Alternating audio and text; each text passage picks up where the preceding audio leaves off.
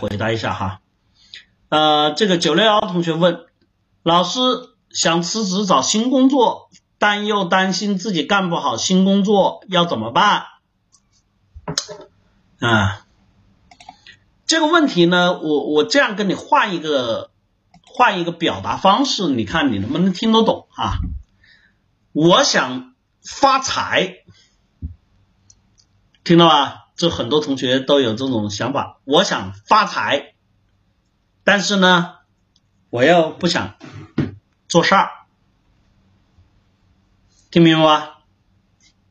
我想赚钱，但是万一亏了怎么办？有没有？这对于你来说呢，这种问题相当于没问。你应该问的是什么呢？我如何让自己去解决这样的问题？我如何让自己去面对新的挑战、新的事情、新的工作压力，让自己得到提升？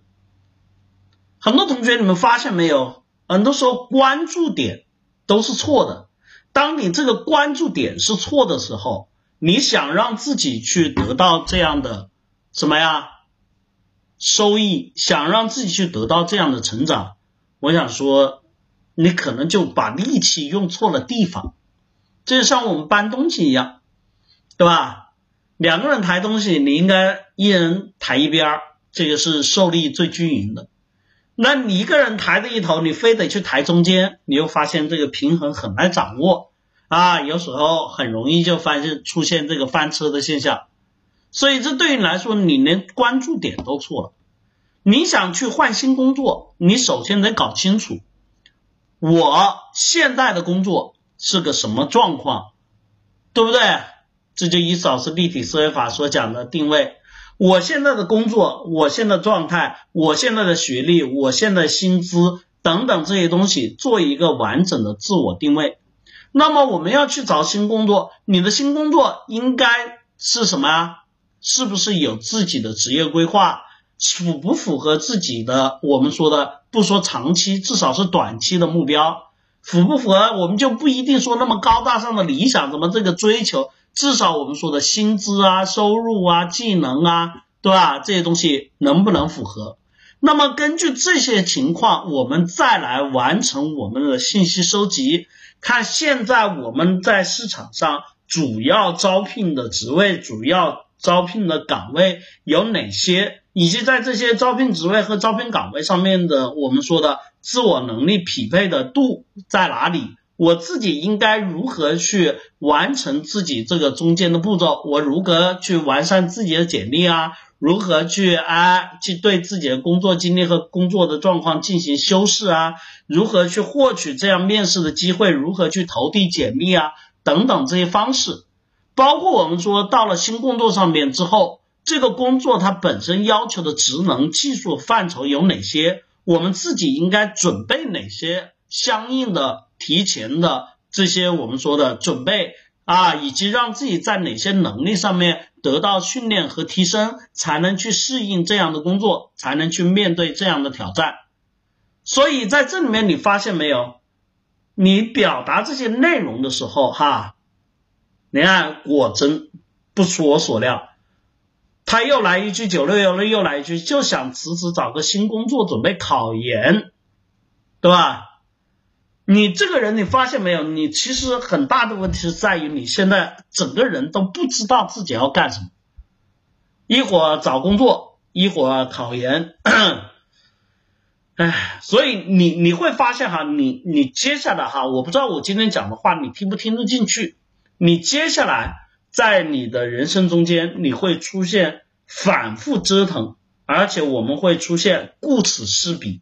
最重要的是什么呢？你永远会觉得自己好像时运不当啊，然后总觉得自己运气不好。你明白为什么吗？因为真正要去解决事情，这是一扫是立体思维法课程的核心。真正要去解决事情、解决问题，不是你这样的。